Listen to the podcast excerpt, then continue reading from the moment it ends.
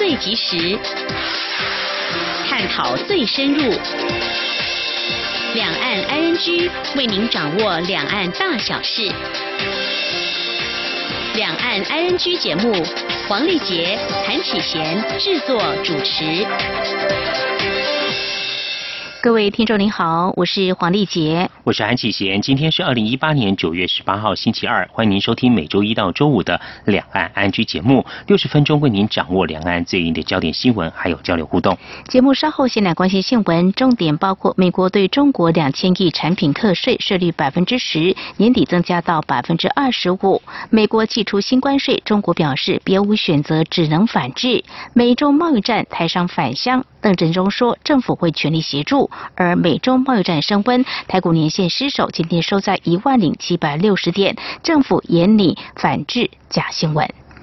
关心完新闻过后，今天的话题安居，我们要关心今天的新闻重点啊，就是美国总统川普今天表示，将针对两千亿美元的中国大陆商品加征百分之十关税，预计二十四号实施，并警告如果中国大陆报复就会加码。如何观察川普政府寄出新一波关税措施的影响？而美中贸易战是否会持续升级？面对贸易战情势的发展，台湾厂商又应该注意哪些影响与做好哪些应应呢？下一题，我们稍后访问台湾经济研究院景气预测中心副主任。邱达生观察解析。而在关心财经焦点过后，今天我们来谈，像是美法沙龙店，如果用四把剃刀所排成的图像，看起来像是纳粹符号，这到底呢？为什么会引发相当啊关切呢？还有啊这样的关注，到底有哪些可以讨论的呢？另外，台湾艺术造界还有传统市场 logo。展现哪些在地精神？不过呢，专家是观察两岸的商家招牌好像没有达到最美好的境界，还有努力空间，到底为什么呢？另外呢，名车的 logo 怎么可以当餐盒呢？嗯，到底怎么一回事？稍后告诉你。好，接下来我们现在关心今天的重点新闻，轻松掌握的新闻 I N G。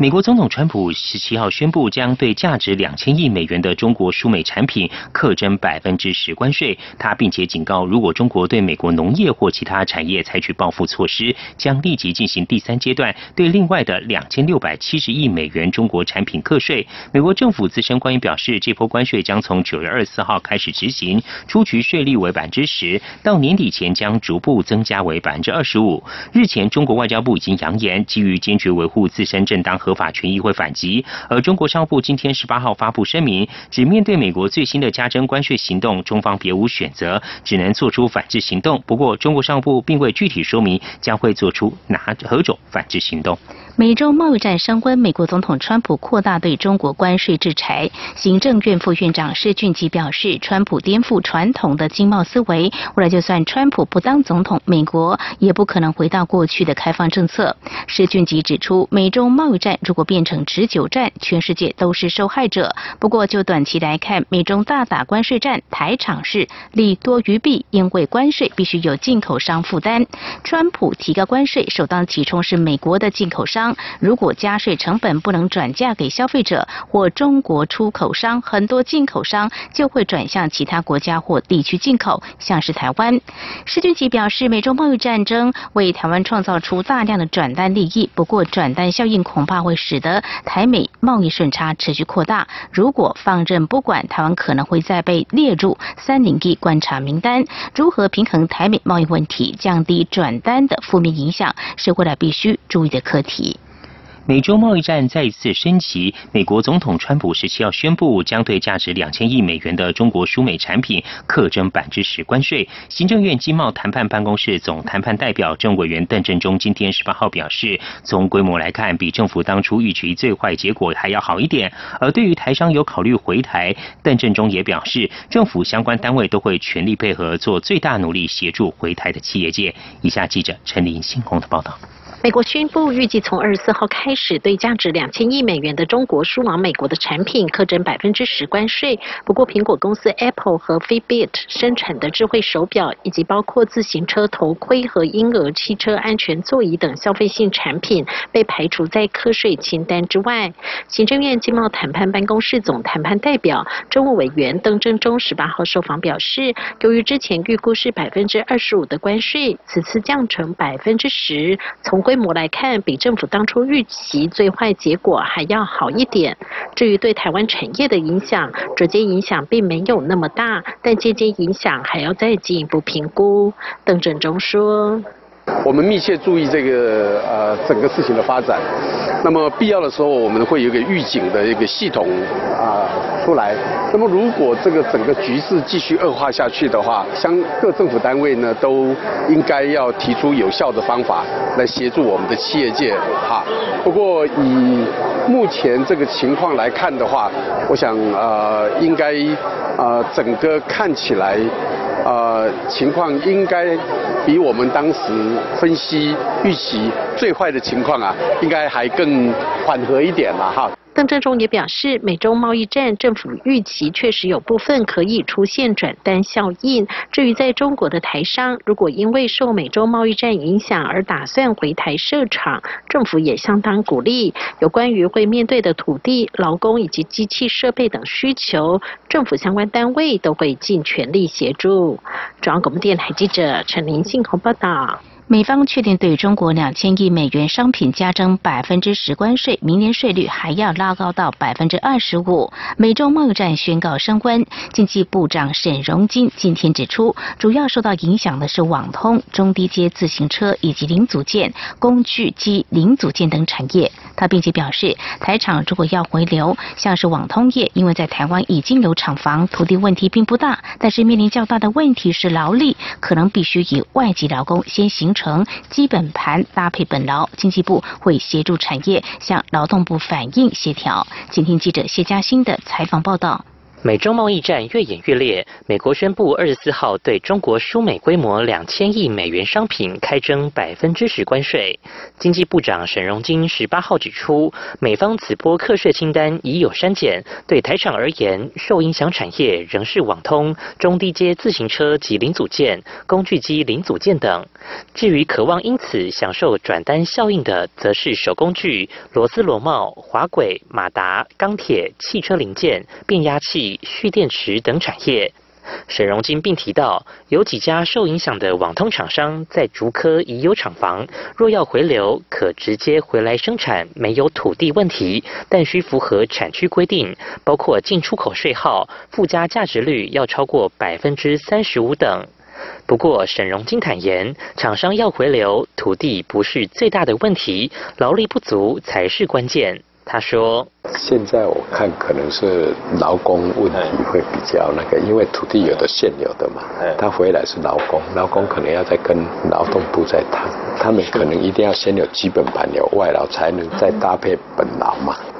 这个部分我们会来跟来劳动部转达，说产业界现在这一波的话有这些的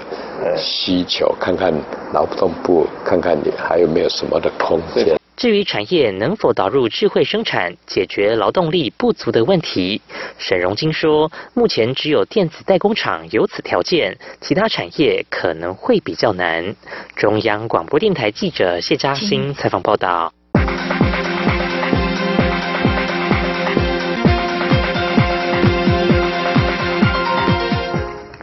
蔡英文总统今天十八号在总统府接见盛文森财政经济计划永续发展及资讯科技部部长龚沙福访问团。蔡总统表示，多年来盛文森政府透过致函和仗义直言的方式支持台湾参与国际组织与专门机构，台湾深深感谢盛文森的情谊相挺，也希望未来能持续给予最大支持。以下记者欧阳梦平的采访报道。蔡英文总统在接见时致辞表示，这两年多来，台湾与盛文森的交流越来越密切，双方的合作计划不但持续创造成果，也有新的规划。总统指出，两国除了明年将合作推动相交富裕计划外，从今年下半年开始，台湾也将陆续开办餐饮、观光及水电技术等职训班，深化双方在技职教育方面的合作。此外，为了鼓励台湾的旅馆，农渔业及再生能源等业者投资圣文森，台湾继去年八月筹组经贸考察团前往圣文森后，今年也将再次派团前往，寻求更多合作机会。蔡总统并表示，圣文森多年来支持台湾参与国际组织，台湾深深感谢，也希望未来能够持续给予最大的支持。总统说：“台湾跟圣文生有坚实的邦谊，也是国际上相互扶持的好伙伴。那么多年来，圣文生政府透过致函跟呃仗义直言的方式，支持台湾参与世界卫生大会以及国际民航组织等组。”等组织跟专门机构对于这样的情谊相挺，我们深深的感谢，也希望未来持续给台湾最大的支持。总统希望借由龚沙福这次来访，让双方有更多互动与交流，也期待双方能够在既有的良好基础上持续深化合作关系，一起为提升两国的邦谊而努力。中央广播电台记者欧阳梦平在台北采访报道。施瓦蒂尼王国是中华民国的邦交国，在五月下旬和布吉纳法索断交之后，是中华民国在非洲的唯一友邦。而中华民国驻施瓦蒂尼大使梁鸿生十三号投书使国报纸，回应读者呼吁，讨论使国和台湾还是中国合作一事，表示中国对非洲援助看似光明美好，却可能使得各国负债跟丧失主权，并且指出台湾是施瓦蒂尼的忠实盟友，也是持续促进使国繁荣跟发展的绝佳。伙伴，台湾是一个珍惜自由民主、落实资讯公开并享有言论自由的国家。重点是资讯公开。缅甸近期因为季节性豪雨造成洪灾，缅甸台商总会在十六号清晨总动员，携带大批物资前往最严重的灾区赈灾。台商们分送米饼和太阳能 LED 多功能照明灯、现金，还有等等，给三个村落三百四十五户灾民。缅甸台商总会何廷贵会长何廷贵非常感谢台商会们的参与及慷慨解囊，总共捐助了一千六百多万的美元。中国在全球推进瑞实力的问题引起许多注意跟讨论。美国之音报道，英国诺丁汉大学中国政策研究所及台湾研究专案研究员寇密将日前在一场座谈会中表示，台湾早已是中国政治作战的对象，西方民主国家应该和台湾合作，共同应对中国的瑞实力挑战。寇密将指出，中国对台湾发动假新闻攻势，包括脸书在内社群媒体。据指出，台湾每天在脸书遭到假资讯攻击多达两千四百次。虽然有些是台湾内部一些团体跟个人散播的假消息，不过根据调查，这些袭击来源大部分被认为是中国。寇密将说，一般台湾民众对中国的影响力活动早有一定的免疫力，不太容易受到中国官方宣传的影响。不过近来中国对台湾社会发展草根性的渗透，利用接受中国资金的台湾团体活动，避开台湾中央政府的管理，使得政府难以掌控，而带来麻烦。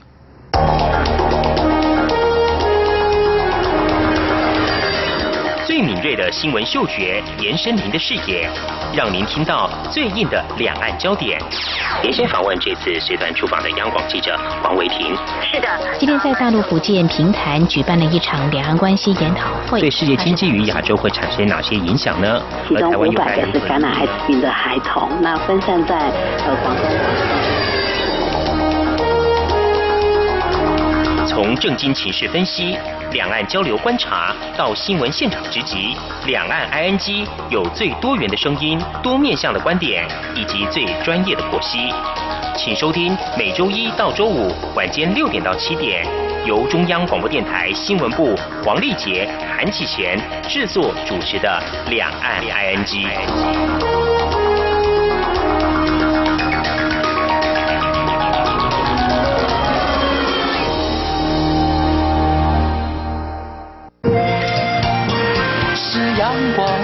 打开了世界之窗，是阳光翅膀，环绕着地球飞翔。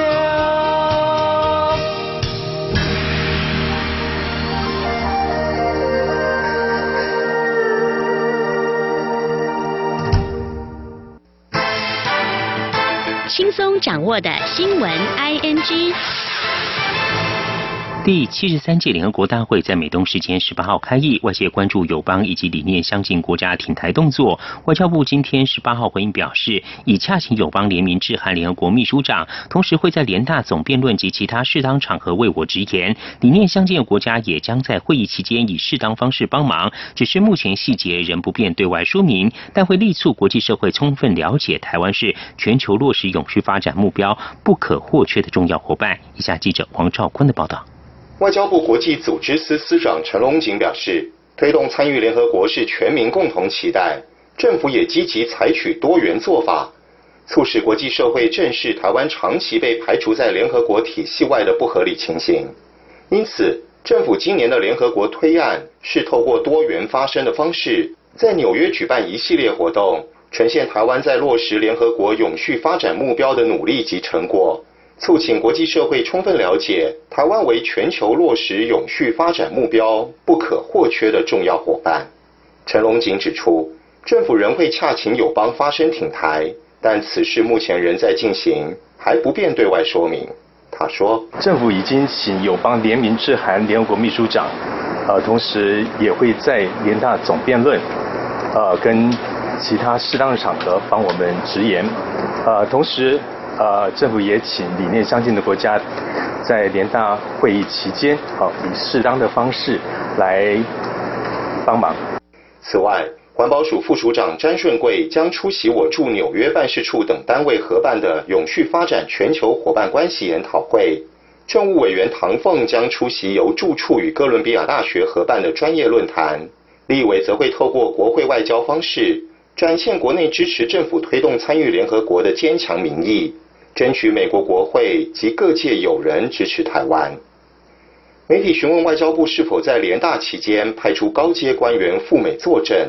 陈龙锦回应表示，驻纽约办事处处长徐立文经验丰富，可娴熟处理相关事务，所以不会特别安排高阶官员前往纽约。中央广播电台记者王兆坤台北采访报道。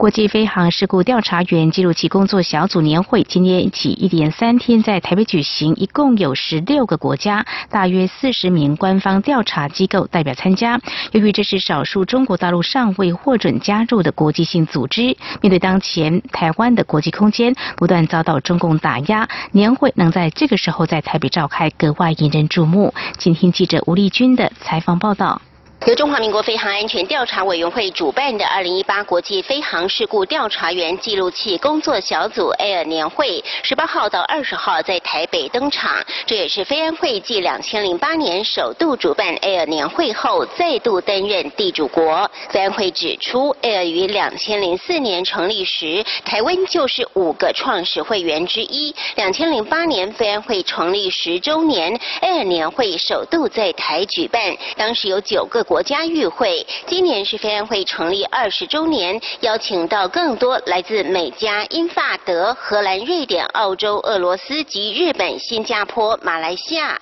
沙地阿拉伯、巴西与巴布亚纽几内亚等十五个国家的官方代表参加。非安会执行长关文林表示，由于 Air 是目前少数中国大陆尚未获准加入的国际性组织，因此面对当前台湾的国际空间不断遭到中共打。打压之际，能有更多国家参与今年在台北举行的年会，彰显台湾在这几年参与国际民航事务、改善国际飞安的实质影响力。关文玲说：“最主要的意义就是飞安会已经成立二十周年了，对，有更多的国家参与，其实就是代表飞安会的实质技术合作。不管跟法国、美国、加拿大、澳洲，甚至俄罗斯，我们都有实质的进展。不是我们跟人家学，是别人也跟我们。”尤其最近几年，我们其实协助邻近的很多国家，比方说印尼、马来西亚、香港，还有新加坡，其实我们很多技术都一直输出，所以说这是一个很大很大的进展，这就是我们要的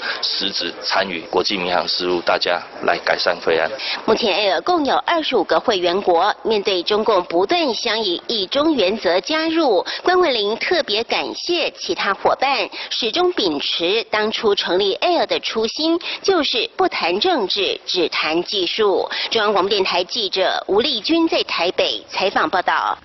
飞航事故调查员记录器工作小组 Air 成立十五年，今天十八号在台湾举行年会。飞航安全调查委员会执行长关林受访说，台湾虽然不是国际民航组织 ICAO 的会员，但 ICAO 重大决策，台湾都经由 Air 实质参与。关林举例，今年开始实施将飞机座舱语音通话记录器记录时间从两小时延长到二十五小时，要求越洋航班每十五分钟就要发出飞机坐标讯号，如果飞机侦测到异常，每一分钟就要发出坐。表讯号，以及自二零二一年起，两万七千公斤以上的飞机机身都要装设自触发水下信标，有助意外时的残骸打捞等等。I Q 这些决策都是 A A 工作小组提议，飞安会清楚讨论过程与细节。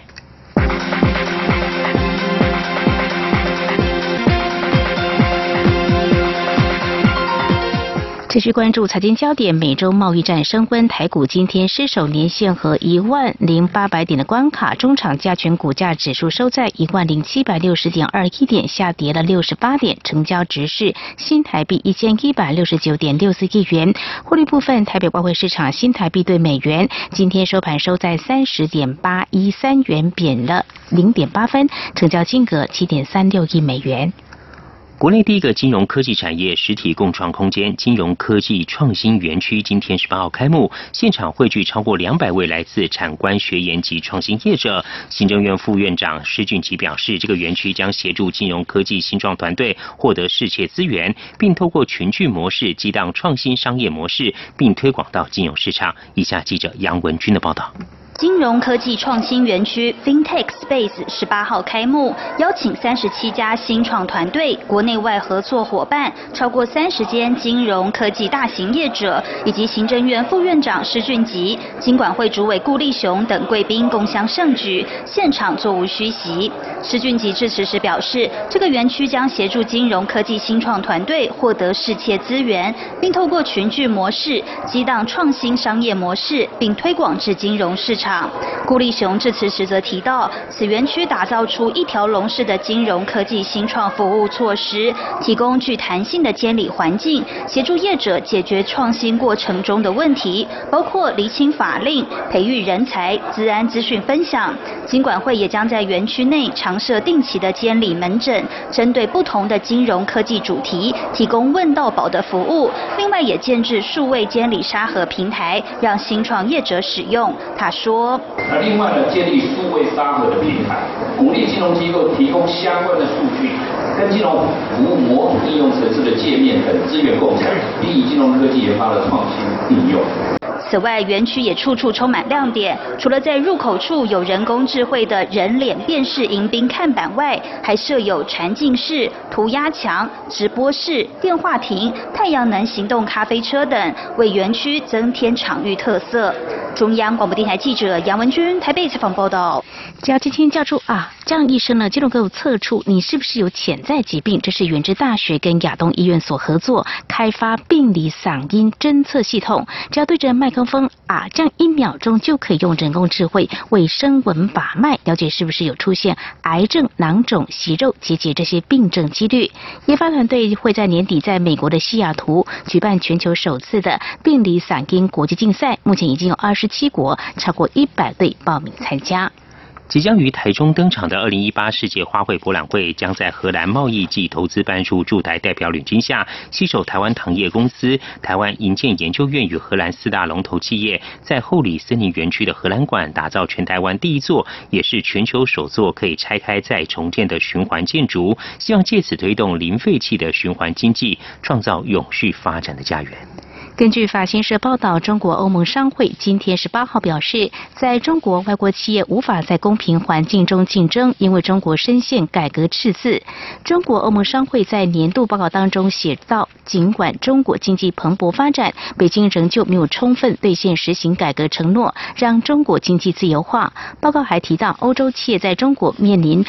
相当多的问题，包括独占性质的国营企业有优惠待遇，外企进入中国市场存在障碍，中国政府设定红线，还有智慧财产权保护问题，以及逼迫外企技术移转等情况。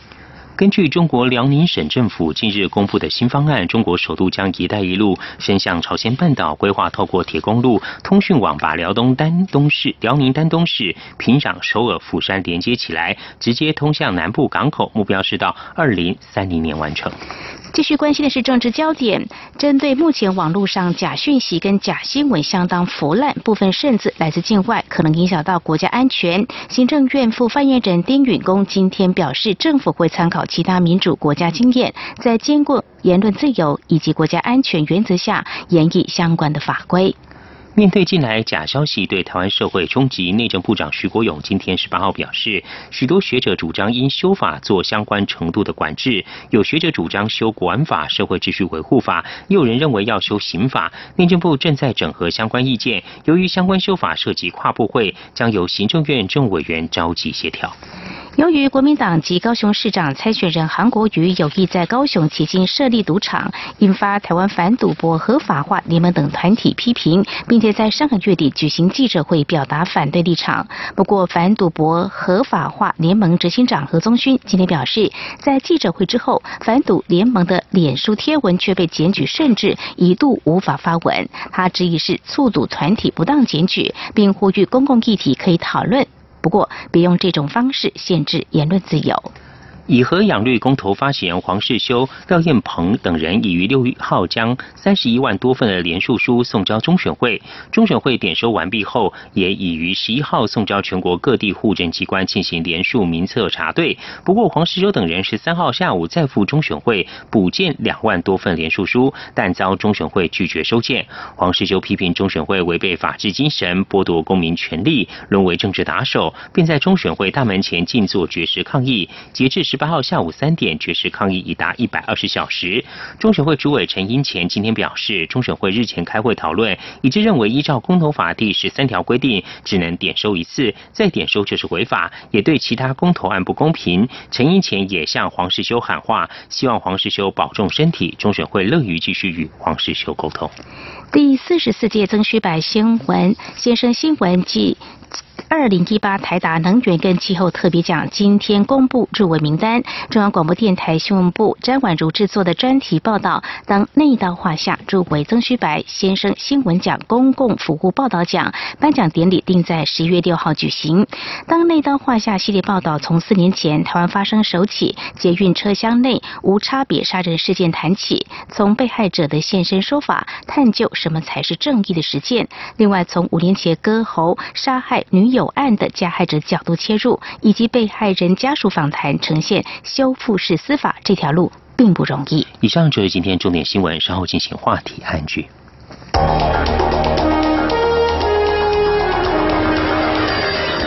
最敏锐的新闻嗅觉，延伸您的视野，让您听到最硬的两岸焦点。连线访问这次随团出访的央广记者王维婷。是的，今天在大陆福建平潭举办了一场两岸关系研讨会。对世界经济与亚洲会产生哪些影响呢？其中五百个是感染艾滋病的孩童，那分散在呃广东。从正经情势分析。两岸交流观察到新闻现场直击，两岸 ING 有最多元的声音、多面向的观点以及最专业的剖析，请收听每周一到周五晚间六点到七点，由中央广播电台新闻部黄丽杰、韩启贤制作主持的《两岸 ING》。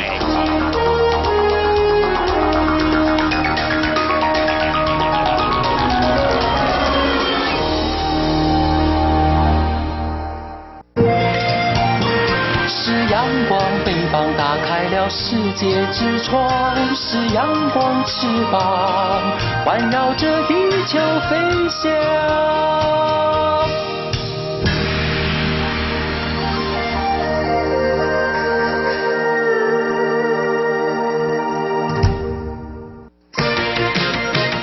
您最想关心的话题，ING。这里是中央广播电台，您现在所收听的节目是《两岸 ING》。美国总统川普今天表示，将针对两千亿美元的中国大陆商品加征百分之十的关税，预计二十四号实施，并警告如果中国大陆报复就会加码。如何观察川普政府祭出新一波关税措施影响美中贸易战是否会持续升级？面对贸易战情势的发展，台湾厂商应关注哪些可能的影响冲击？相关的一个问题，我们在今天访问台湾经济研究院经济预测中心副主任邱达生观察解析，非常欢迎邱副主任，你好。主持人好，听众朋友大家好。副主任您好，副主任，在美国和中国大陆计划展开新的贸易磋商前夕，美国寄出新一波对两千亿美元中国大陆商品加征关税的措施。您的观察，美国川普政府主要的考量和用意何在呢？因为这是近来的今年以来这个美国对外贸易政策最主要的手法哈。嗯，你看他在譬如说在先前跟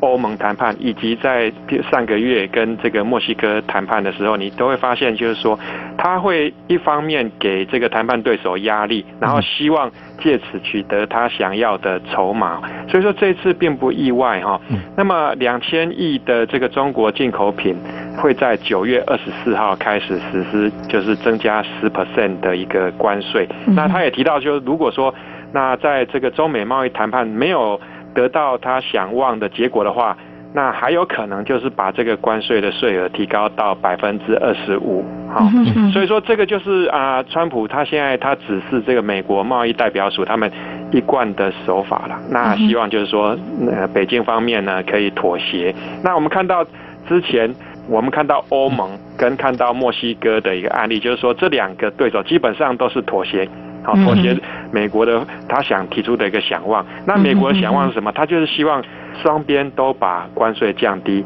那此外，他希望就是中国能够降低对他本身产业的政府的补贴。那另外尊重美国的制裁权，不再强制在中国大陆投资的这些煤气技术移转等等。他的他要是这些承诺哈。那。我相信，就是说，这个以我们看到这个美中过去几次的交手到现在的一个发展的情况来看的话，我不认为中方会妥协啦。好，所以说这个贸易战继续扩大的这个机会是很高的。是，那么我们可以持续来关注有关中国大陆的一些相关的反应。不过呢，另一个焦点要先请教副主任您的是哦，美国启动新一波关税措施之后，预期对美国经贸可能会带来哪些效应跟影响呢？我们看到目前哦，其实已经上路的哦，就已经实施的，其实就是这五百亿的一个关税，就五百亿对这个中国进口品的关税，那主要是针对这个中国制造二零二五哈。那这个两千亿基本上还没有上路，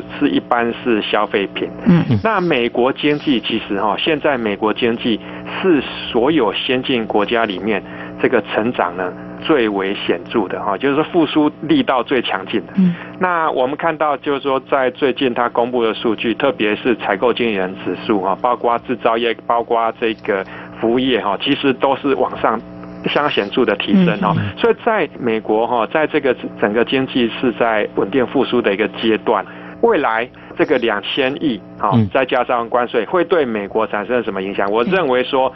短期之内，哈，一直到今年，恐怕是第三季、第四季，不会，基本上不会对这个美国的经济成长产生显著的一个压力。会会对什么产生压力？应该是这个通货膨胀的部分，啊，因为它都是消费品。那美国经济其实就是依赖进口消费品提供国内的一个民间消费。那加征这一些关税之后。势必某一部分厂商大部分会转嫁到这个消费品。啊，所以说美国未来受到压力应该是通货膨胀，而一般我们过去的经验，我们的观察哈，这个通货膨胀不会马上对民间消费产生冲击，反而呢会让譬如说有一些对这个产品需求的美国民众呢，他可能他会在提前哈，他会在这个关税上路之前提前采购这些产品啊，这个也有也是有可能的。所以啊，不见得会有这个负面消息，可能反而会在短期内哈会有一些拉抬效果。嗯，接着请教副主任，就是说我们观察到美国六月对中国货物的贸易逆差哦，比五月增加百分之零点九，来到三百三十五亿美元，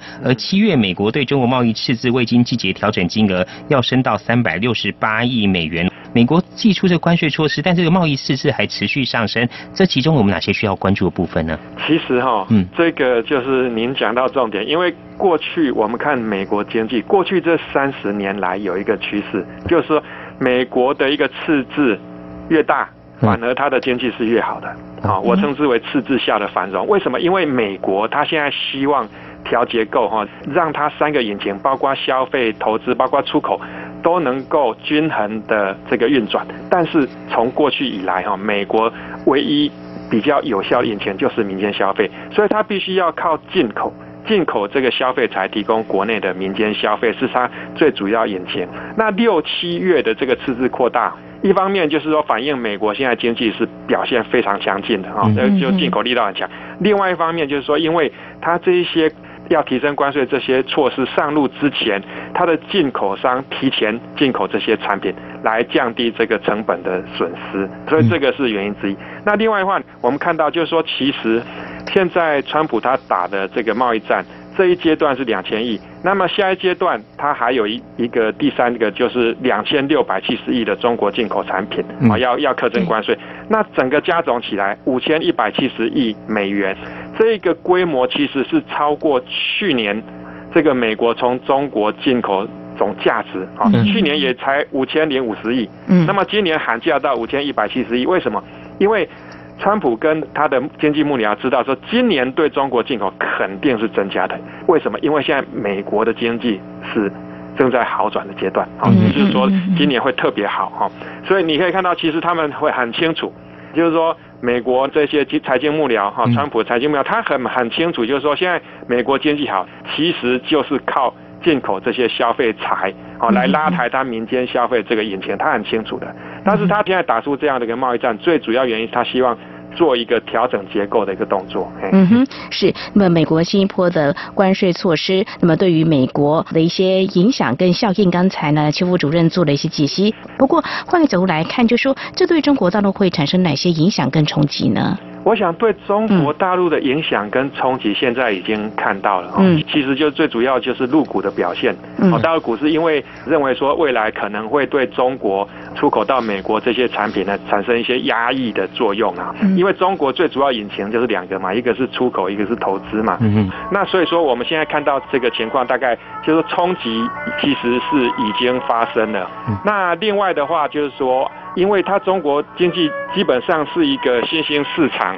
因为新兴市场目前都有一个共同的危机啊，就是资金回流，回流到美国啊这样子的一个一个情况。那么虽然说一般认为说中国是利用这个人民币贬值的方式，嗯，来应应这个贸易战，但是其实因为中国情况跟其他新兴市场是一样的，它必须要防止整个汇价呢不断的下滑。所以反而我们看到现在中国的一个外汇存底，比如说在八月，其实它是减少六十几亿美元的。嗯，所以说它其实它它现在是用尽一切的方式在稳定它的汇价。那我相信这个贸易战再打下去，都真的是对中国非常的不利的。是，接着请教副主任。中国大陆外交部发言人耿爽先前表示哦，如果美方发起任何新关税措施，中方将不得不采取必要的反制哦。您观察中国大陆可能对于这一次川普宣布的这个关税措施，可能会有哪些的回应？还有中道手上还有哪些的筹码呢？可以运用？呃，先前第一阶段的美国对中国大陆价值五百亿产品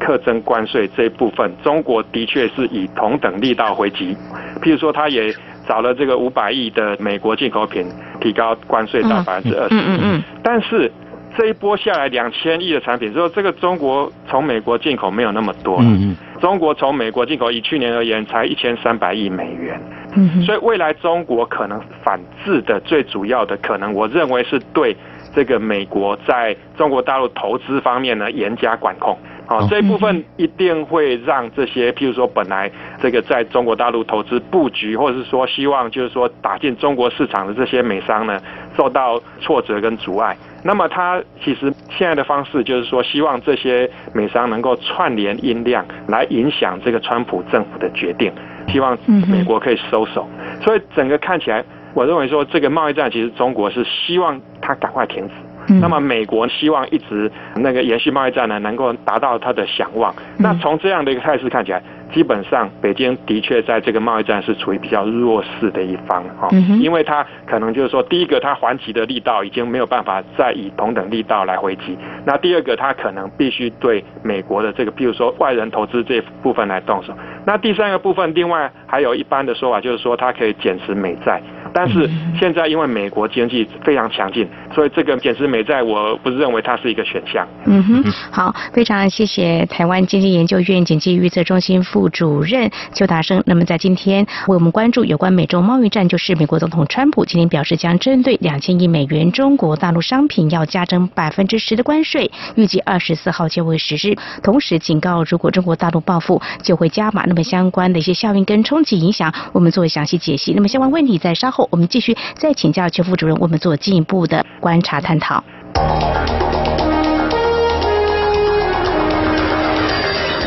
最敏锐的新闻嗅觉，延伸您的视野，让您听到最硬的两岸焦点。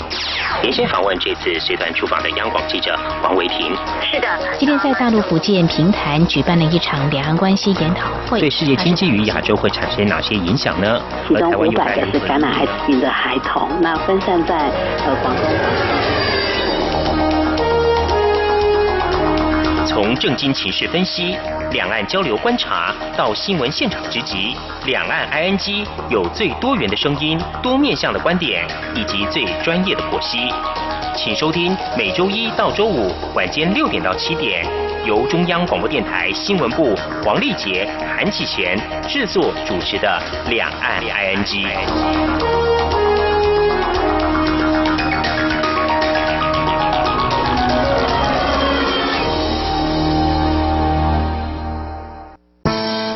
朋友，现在收听中央广播电台更方便了。除了短波收音机以及央广 RTI 网站，使用智慧型手机更能够让您随时随地、随走随听。不管您的手机是 iOS 还是 Android 系统，只要在 App Store 搜寻央广 Radio，下载完成之后，点选线上即时收听或随选收听，央广所有的节目通通任你听。还有。除了央广 Radio，你还可以下载央广 News APP 应用程式，一手掌握最热的新闻大事，全新收听体验，你还在等什么啊？是阳光，翅膀打开了世界之窗；是阳光，翅膀环绕着地球飞翔。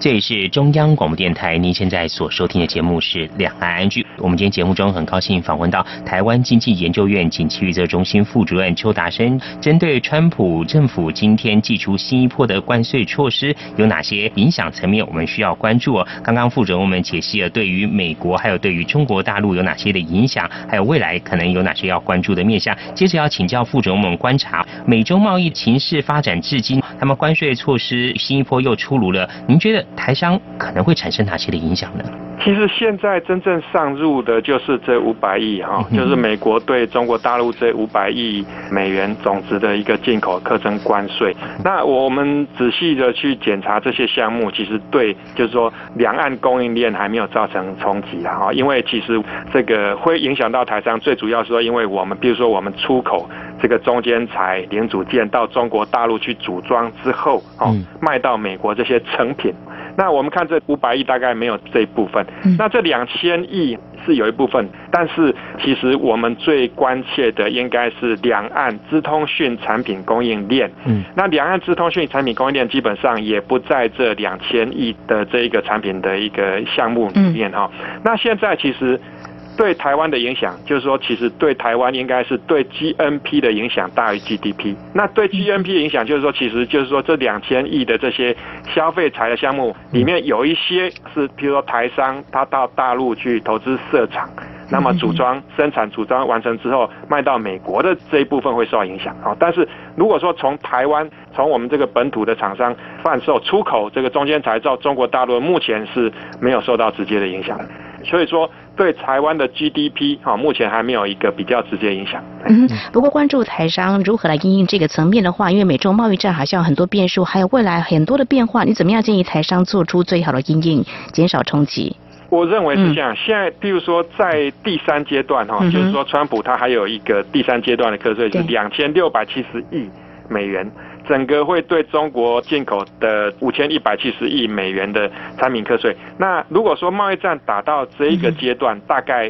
所有的我们跟中国大陆的一个供应链，通通会受到冲击。那这个其实会对我们的出口产生很重大的影响。啊，因为过去这三四十年来，其实两岸供应链。合作，然后提供美国最终财货，这个已经是我们台湾经济增长的主要引擎之一啊。所以说，如果说贸易战打到这个阶段的话，大概避无可避啊，因为我们台湾毕竟我们百分之七十八的出口都是中间材零组件，那所以说怎么样让这些出口中间材零组件能够避免冲击？我认为就是说，一方面可能现在政府也知道，就是说要让这些厂商把资金汇回来，能够这个相关的税呢能够降低哈。现在在立法院正在研议，那重要目的就是希望这些厂商能够回来台湾投资啦，好把它的生产移回来。好，但是移回来当然是又遇到这个。五缺的问题啦，政府方面也要赶快改善哈，有这个好的环境让厂商能够回来经营跟投资。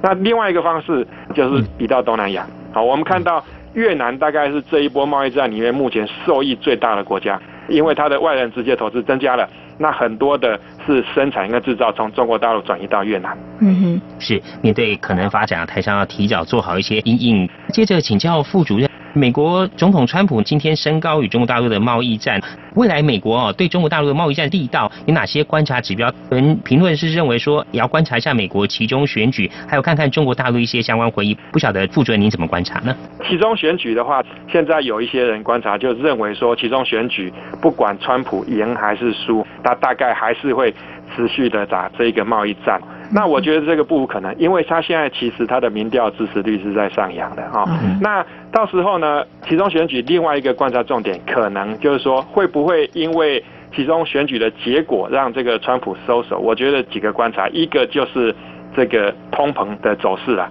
现在美国通膨走势反而是在八月，我们看到通膨些微降温。如果说在这个等到新的这个数据出炉哈，如果说通膨真的是影响到。美国民众的一个信心的话，那这个有可能，有可能这个川普会再调整，因为譬如说这个两千亿本来他是要课征的是二十五 percent 的关税，但是后来新出炉的一个公布是十 percent，那表示说其实有某一方面的妥协。那另外一个就是我们刚刚提到，就是说这些中国概念美商的串联的音量，如果这串联音量够大的话，因为川普他毕竟是生意人呐，所以说他做。相关的调整也是不无可能。我认为说，的确，这个其中选举是一个很重要观察的一个点。嗯哼，好，非常谢谢邱副主任您的解析。好，我们今天关注美洲贸易战，有关美国总统川普在今天表示会针对两千亿美元中国大陆商品加征百分之十的关税，预计二十四号就会实施。同时也警告，如果中国大陆报复，就会加码。非常感谢台经院经济预测中心副主任邱达生，针对怎么来观察川普政府接出最新一波的关税措施相关影响，还有美洲贸易战是不是会持续升级？面对贸易战形势发展，台湾厂商又应该。来关注哪些可能的影响冲击？提供您的专业观察解析，非常谢谢邱副主任。谢谢副主任。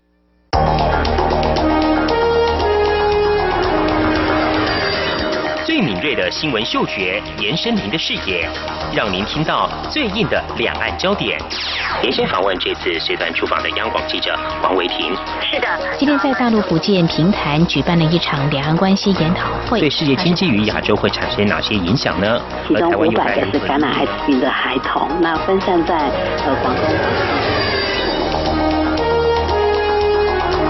从政经情势分析。两岸交流观察到新闻现场直击，两岸 ING 有最多元的声音、多面向的观点以及最专业的剖析，请收听每周一到周五晚间六点到七点，由中央广播电台新闻部黄丽杰、韩启贤制作主持的《两岸 ING》。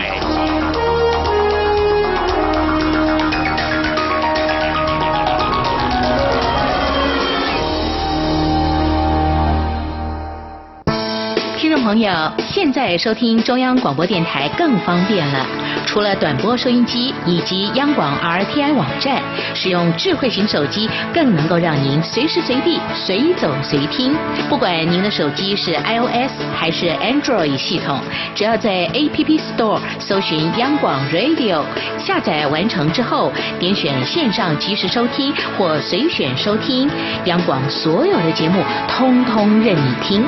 还有，除了央广 Radio，你还可以下载央广 News APP 应用程式，一手掌握最热的新闻大事，全新收听体验，你还在等什么啊？阳光就是阳光，成了我的翅膀。阳光就是阳光，任你自由飞翔。阳光就是阳光。世界在我肩膀，阳光是你，是我生命的翅膀。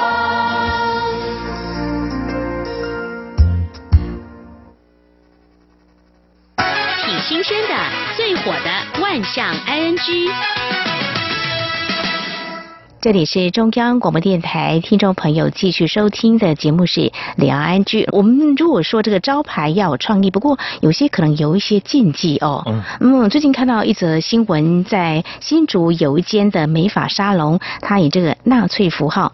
作为这个招牌，就是这个图腾，你像我们中国人常讲那个万字的，很像这样子感觉。不过这个纳粹符号其实要用的话呢，还是要小心为妙哦。我不过这家美发沙龙店，它不是用这个纳粹符，它是用四只这个。剃刀，呃，这排成的这个样子呢，就很像这个纳粹符号，所以引起了相关单位的一些关注。哦，所以有人去反映。是是是是。那么店家老板其实也做了一些说明，嗯，其实跟纳粹符号，他当初也没有从这个地方去做一些发想啦。他主要是说，就是四支剃刀啊，弄上去，他觉得我是一家美发沙龙店嘛，就用剃刀嘛，剪头发的工具嘛，就这么简单而已。但是呢，相关单位还是非常的关注，希望他能够改掉这个招牌。嗯。哦，这个是就是创意无限，但是有时候是不是会有一些禁忌？嗯，可能还会啊有一些麻烦事儿呢。好，另外谈到这个创意，我不晓得听众朋友，您觉得呃你所看到的一些招牌是不是具有一些创意呢？我自己比较关注的是这个颜色好不好、对不对的问题。有些颜色呢怪怪的，食欲全没了啊。那么谈到一些招牌，我自己关注的是这个部分。起先呢，你自己有没有对招牌有没有特别的感觉？嗯，其实我看到。有些比如卖吃吃的，对，他招牌如果很显眼哦，嗯，看了之后，他有时候把一些自己产品放上去，哎，看了之后就很想有那种食指大动的感觉，或者有一些这个招牌哦，远远就很可清楚就可以看到了，嗯嗯嗯，虽然说不是很大，但是因为它颜色用的很明显，哦，就非常醒目了哈，就看了，哎，有时候有一些像有一些卖冰的。哎，他那个招牌就做的感觉很有 这个呃夏天很凉意很足够这种感觉，哎，让人觉得说，哎，真的印象很深刻。那当然啦，这个招牌哦挂出来，有时候呃，当然每个招牌形状不一样，不过有些街道它的招牌哦就是整齐划一。对，哎，配合这个街道的这个街景的设计跟改造呢，哎，就很一致，看起来也是蛮舒服的。好，这也是一种美哦，哦，那但是呢，有些人也或许会有不同的感觉。那么提到台南的预警，听众朋友，您知道台南预警出产什么吗？芒果吗？对对对对对对。好，这御景呢，啊，有一个不老街的艺术改造计划。哇，我就觉得也挺有特色，就是把当地的特产芒果呢，嗯，开始做每一家店家的不同的招牌，像是芒果。小铺啦，还有御景芒果鸡啦，招牌的小革命啊，御景大总会等等，哇，这些呢都是发动嗯各个店家他们立出他们的啊招牌来做一些改造的活动，当然它有很多的艺术的元素在里头的。那么在今年六月就已经开始动工了哦。那么有一些呢还把附近的一些有名的，比如说庙呢做一些结合啊，像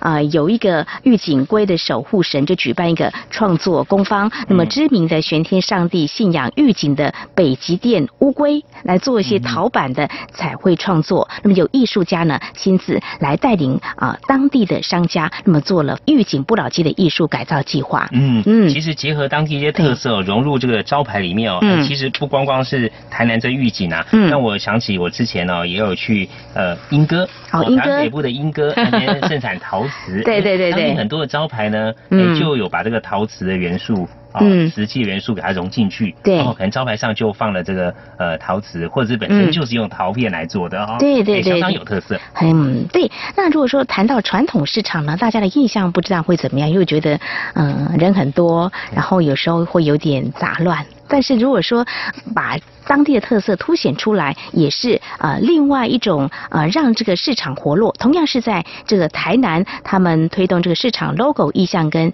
吉祥物，那么把不同的市场啊他们的一个精神指标给拿出来，也让这市场的摊商呢能够把他所卖的这些东西呢能够做很活泼的设计。比如说在台南一个虎尾寮的市场，就从这个老虎。啊，